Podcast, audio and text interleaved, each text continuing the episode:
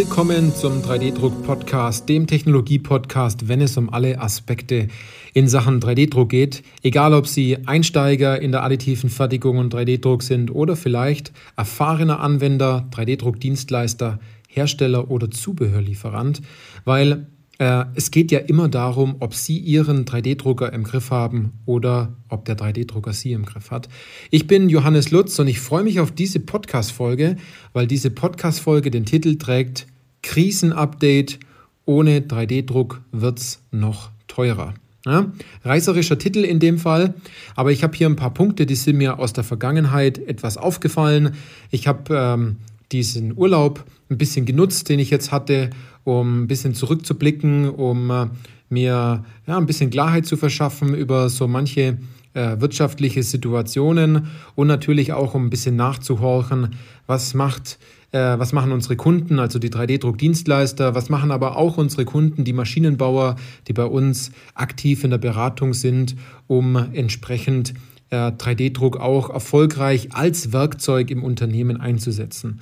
Und wenn man sich so zurückerinnert an den, an den Mai 2020, ähm, da hat sich ja vieles getan. Ne? Da hat man sich Horrorszenarien ausgemalt, dass demnächst äh, es eine Insolvenzwelle gibt, dass ganz viele Entlassungen drohen. Ähm, die Unternehmen haben die Mitarbeiter ins Homeoffice geschickt. Manche sind vom Homeoffice gar nicht mehr wieder zurückgekommen. Ich habe auch gehört, dass äh, die Mitarbeiter, die in dieser Zeit von damals, äh, als die Situation begonnen hat, bis jetzt noch nie ihre Kollegen live getroffen haben, sondern einmal äh, im Unternehmen waren, haben ihr Notebook und ihr Equipment abgeholt und sind seitdem im Homeoffice und äh, machen dort äh, sozusagen ihre täglichen Aufgaben. Und ähm, das ist ganz interessant, wie sich das jetzt wieder normalisiert hat. Das heißt, ähm, jetzt, wenn man LinkedIn betrachtet und schaut, was ist da bei den Maschinenbauern los, wenn man so ein bisschen in den Markt hineinhört, dann kriegt man davon gar nichts mehr mit. Man kriegt gar keine Lieferprobleme aktiv mit. Man bekommt die, all diese Probleme, die die Maschinenbauer durchaus haben, die kriegt man gar nicht so aktiv mit. Es wird gar nicht mehr kommuniziert. Es ist so, als wenn alles ganz normal wäre und keiner wirklich nach vorne schaut und weiß, was eigentlich passieren könnte.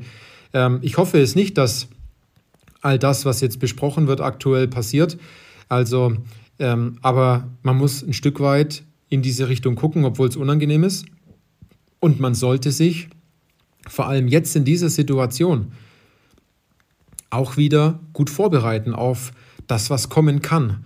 Und das ist natürlich eine Veränderung, die sollte man durchaus wahrnehmen. Ähm, ich bin jetzt nicht so der Freund, wo man jetzt sagt, äh, man muss jetzt dies, die, die Krise als Chance sehen, aber es gibt bestimmte Punkte, die sollte man überhaupt nicht außer Acht lassen. Jetzt hat, die muss man schlussendlich tun. Und ähm, ich habe mit ein paar Einkäufern gesprochen und die sagen, ja, und das ist jetzt immer branchenabhängig. Ich, ich habe herausgefunden, dass es den einen oder anderen Maschinen- und Anlagenbauer gibt, der sagt, äh, ich habe wenig Probleme, was das Thema ähm, Lieferfähigkeit angeht. Es gibt aber auch die anderen, die sagen, wir haben gravierende Probleme. Ähm, und es gibt so die, die da so zwischen, zwischendrin sind. Vielleicht haben die Probleme, vielleicht auch nicht. Vielleicht kommt die Herausforderung erst noch in ein paar Monaten. Ähm, aber was ich ganz oft gehört habe, ist, ja, früher haben wir auf die Teile halt zwei Wochen gewartet, dann haben wir halt sechs Wochen auf die Teile gewartet, jetzt warten wir halt neun Monate, wird schon irgendwie auch klappen. Äh, wir haben das zu unseren Kunden kommuniziert und das ist halt jetzt so. Ich kann Ihnen sagen, wenn das so weitergeht mit zwei, zwei Wochen, sechs Wochen, neun Monate, dann kann es durchaus sein, dass da bald vielleicht gar nichts mehr kommt. Also der Job des Einkäufers ist aus meiner Sicht ähm, wieder ein sehr gefragter Job, um hier natürlich wieder herauszufinden, wer hat gute Kontakte, äh, wie spricht man mit seinen Lieferanten, hat man aus der Vergangenheit äh, Lieferanten abgebaut, weil man gesagt hat, läuft ja alles, ne? die ganzen Lieferketten sind stabil, das läuft alles, die Ware kommt an. Oder hat man sich hier auch einige Sicherheiten mit eingebaut, dass man jetzt auf den ein oder anderen Lieferanten auch zurückgreifen kann, wenn der äh, erste Lieferant, den man eigentlich ausgewählt hat mit höherer Pro, äh, Priorität, vielleicht nicht so liefern kann, wie es am Anfang immer besprochen worden ist. Ja? Also, ich habe so das Gefühl, das ist meine persönliche Meinung, dass, hier, äh, dass es hier große Herausforderungen gibt, die man meistern kann. Ähm, oder man sitzt die ganze Sache über einen ganzen Zeitraum halt aus. Und ähm, die andere Möglichkeit natürlich, die man jetzt hat, ist entgegenzuwirken. Das heißt, ähm, dass man das Werkzeug 3D-Druck durchaus nutzt. Denn es gibt keine andere Technologie, die so schnell, so flexibel eingesetzt werden kann. Das sind jetzt Vorteile, die ich genannt habe. Aber auch diesen Bereich nutzen viele Maschinenbauer überhaupt gar nicht. Denn wenn es um Kosteneinsparung geht, dann wird zuallererst an den Putzlappen gespart und an irgendwelchen anderen Dingen, die to total uninteressant sind und die in der ganzen äh, Kalkulation schlussendlich vielleicht so ein bisschen was ausmachen. Was man aber durchaus tun kann, ist, wenn der Schmerz groß ist, na, bei manchen Unternehmen ist der Schmerz vielleicht noch nicht groß oder der Schmerz ist so groß, dass man ihn nicht sehen möchte, ähm, das ist ja der Unterschied dabei, dass man entgegenwirken kann mit dem Werkzeug 3D-Druck, dass man hier ganz gravierend Kosten einspart, dass man sich hier vorbereitet darauf, dass man sich eine kleine Stückzahl ins Lager legt, äh, die Teile vielleicht minimal umkonstruiert, um äh, diese additiv fertigen zu lassen, dass man aber immer noch die Möglichkeit hat, schlussendlich ähm, seine seine Produkte auszuliefern, seine Produkte herzustellen.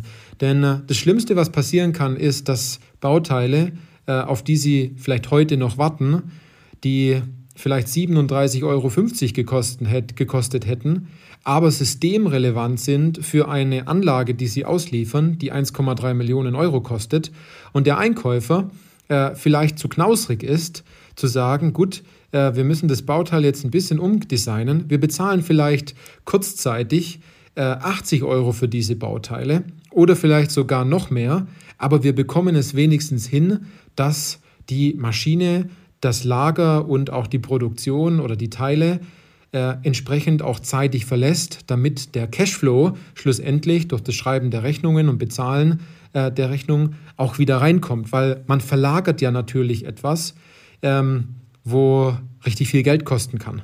In der Hinsicht, dass die Zahlungen natürlich für diese Maschine nicht mehr so eingeplant kommen, wie man sich am Anfang gedacht hat. Und das ist tragisch. Das ist wirklich tragisch, denn äh, schlussendlich können die Mitarbeiter in dem Unternehmen dann relativ wenig, wenn an bestimmten Stellen natürlich, äh, wenn man das so sagen darf, nicht richtig äh, eine, eine nicht so gute Entscheidung getroffen worden ist. Also, auf was möchte ich hinaus? Wenn Sie einen Hammer benutzen, also so einen normalen Hammer, und äh, diesen Hammer sehen Sie ja auch als Werkzeug dann geht es vor allem darum, dass Sie diesen Hammer auch wirklich einsetzen. Und 3D-Druck ist so ein Hammer. Sie sollten jetzt aber nicht darüber nachdenken, okay, 3D-Druck ist jetzt ein Hammer als, als Werkzeug in diesem Sinne und Sie suchen jetzt aktiv etwas, wo Sie draufschlagen können. Sondern Sie sollten den Fokus eher anders haben, denn wann nutzen Sie denn einen Hammer bei Ihnen, vielleicht zu Hause oder in der Firma? Wenn was wackelt oder wenn etwas befestigt werden muss oder wenn man entsprechend etwas positionieren muss.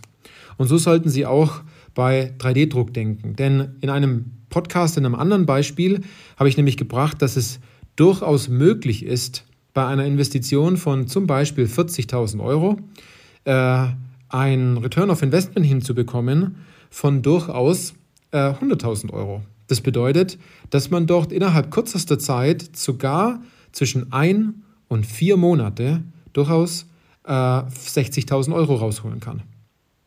Und es ist machbar. Der Punkt liegt nur daran, dass man das Werkzeug 3D-Druck auch hervorragend einsetzt. Also Ihnen nutzt der Hammer nichts, den Sie vielleicht für teures Geld gekauft haben, Sie aber keine Dinge haben, die wackeln und zum Schluss im Endeffekt ein Ergebnis dabei rauskommt, dass Sie vielleicht Ihre äh, Maschinen früher ausliefern können oder dass die Bauteile besser positioniert sind, sie nicht so viel Fertigungsausfälle haben etc. Also denk, denken Sie da mal drüber nach, ohne 3D-Druck kann es in Zukunft noch teurer werden und es kann noch schwieriger werden, wenn man jetzt nicht ähm, die, diesen Sprung nutzt zeitig jetzt abzuspringen und zu sagen, diese Probleme haben wir, können wir die nicht anders lösen. Und das trifft natürlich auf nährbaren Boden, denn die 3D-Druckdienstleister, das sind hervorragende Fertigungsingenieure. Äh, die schauen sich die Bauteile an und die können im Endeffekt in einem guten Gespräch, was dazwischen geschaltet ist, dann noch herausfinden, äh, ob es wirklich möglich ist, ob es notwendig ist, äh, diese Teile auch so additiv herzustellen und welche Kleinigkeiten durchaus verändert werden müssen, damit zum Schluss auch mehr dabei rauskommt. Denn äh, das fällt jetzt einem vielleicht nicht ganz gleich aufs erste Mal ein, aber wenn man als Einkäufer und Konstrukteur nicht die Möglichkeit nutzt, sein Bauteil minimal anzupassen, und ich sage wirklich minimal anzupassen, für das Thema 3D-Druck, wenn es notwendig ist dafür, dann ist man einfach zu faul und man braucht schlussendlich das Geld nicht.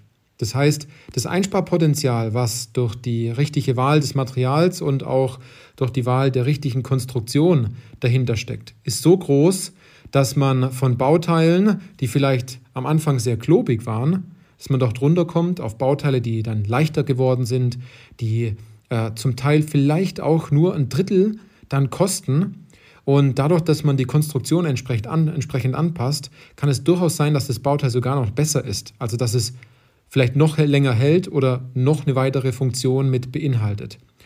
Und wenn man jetzt aus Sicht des Einkäufers denkt, dann muss man dazu sagen, dass es nicht darum geht, jetzt 10.000 Bauteile zu betrachten, sondern einfach mal mit einem oder mit zwei Bauteilen anzufangen, sich die Zeit zu nehmen, mit dem Dienstleister eine halbe Stunde zu sprechen.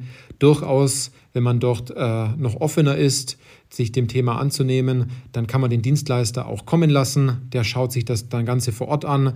Sie merken, dass es eine gute Beziehung zwischen dem Dienstleister und auch dem Anwender ist. Und dann geht es natürlich Hand in Hand nach vorne. Dann haben Sie einen guten Partner, der die Teile für Sie macht. Und der Dienstleister äh, wird immer äh, im Endeffekt sagen, wenn er ein Bauteil nicht drucken kann weil er ist ja nicht blöd und fertigt das Bauteil einfach nur, weil sie es haben wollen äh, und zum Schluss hält das Ganze dann nicht und er muss dann nochmal ran und die Teile nochmal drucken. Also ähm, hier legt man sich keine Bombe ins Haus, die irgendwo dann in ein paar Monaten entsprechend, wenn die Teile dann beim Kunden eingebaut sind und defekt wären, die dann im Endeffekt hochgeht. Also, das war sozusagen dieses, dieses Update. Nehmen Sie diese Informationen einfach mal mit ähm, wenn Sie intern Ihre Gespräche machen zum Thema 3D-Druck.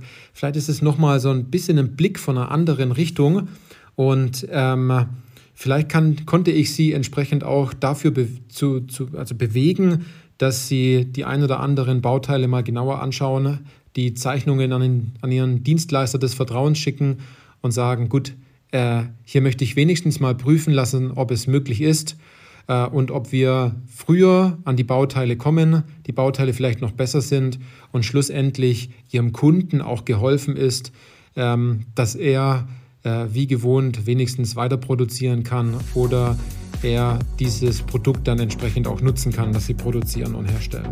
Also, in diesem Sinne, toll, dass Sie bei dieser Podcast-Folge dabei waren. Ähm, und dann sehen wir uns, nee, dann hören wir uns in der nächsten Podcast-Folge wieder.